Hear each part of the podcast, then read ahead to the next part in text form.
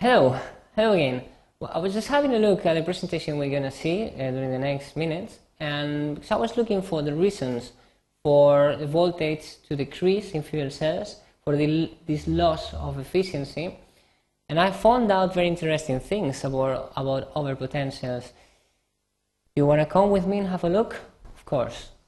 Well, the first cause for overpotential is the so-called activation polarization. There are three. The first one, activation polarization. Mm? So activation polarization occurs especially when the current density is very low. I mean, when we don't have a very high elect electrical uh, electricity um, electricity flow, and then uh, in this case, what happens is that for the electrochemical reactions to start, uh, we require some extra energy, which is called the activation energy, and then these electrochemical reactions, it's like they have problems for starting and they take some extra energy from the voltage which is available, and then we see this drop of voltage in the cell. Hmm? Again, this all happens especially when the current intensity is very low. The second one is the ohmic polarization or overpotential, they are synonyms. And it happens in this region of the polarization curve, uh, probably an intermediate current density. So in this case, this linear um, slope, well, this linear curve, uh, is controlled by the Ohm's law. And, well, ohmic polarization is mainly due uh, to or because of the different resistances, uh, physical resistances of the components of the cell, mm? mainly the charge and electronic resistances, as it happens in a resistor. Finally, last one is concentration polarization, which occurs at current densities which are very high.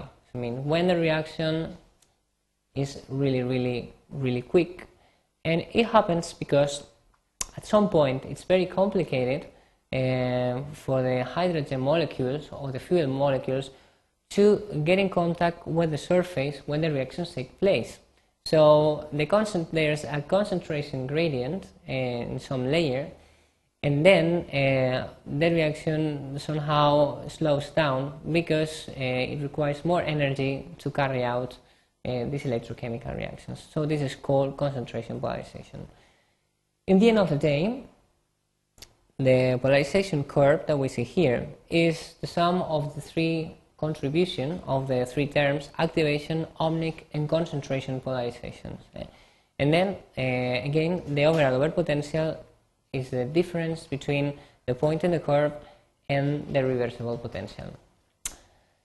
You can see this also from a mathematic point of view here. As you see, at the end of the day, what I have is that the voltage which is available for you in the cell is um, considering the reversible uh, voltage, which is a thermodynamic variable, and then subtracting the terms of the overpotentials in the cathode, in the anode, and well, this which would be the ohmic, which is more general. You can see here how we can obtain the different terms.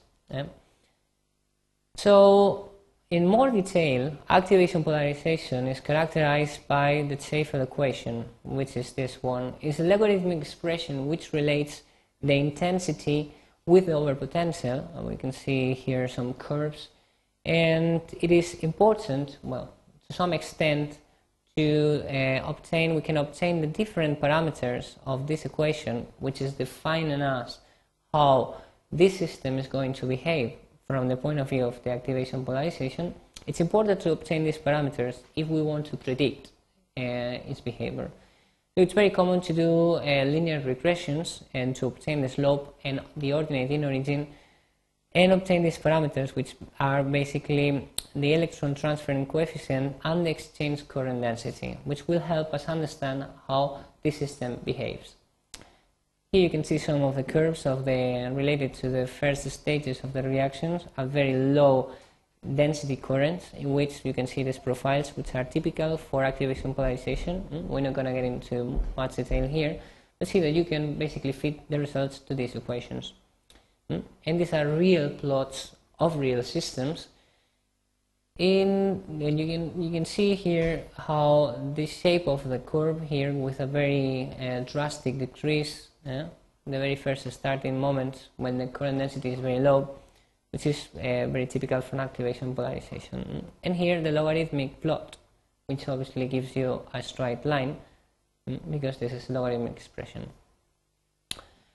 So the concentration polarization can be also uh, be represented by an equation, and then we need to take into account the Fick's equation, and we see how there is a difference between the concentration of the bulk solution, which would be this one, which will mainly the concentration of the stream you are supplying to your system, and then the concentration at the surface. And don't forget that this concentration at the surface is the good one because the reaction will take place on the electrode surface, eh, not on the bulk phase.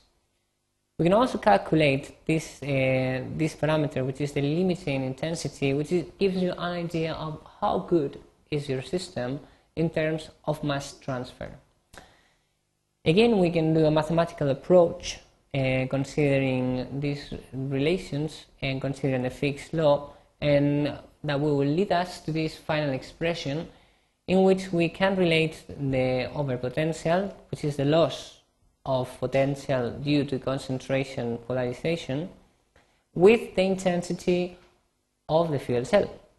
You see the parameters are again appearing here. It's very easy to plot uh, overpotential versus the logarithmic expression of the intensity and then obtaining this parameter.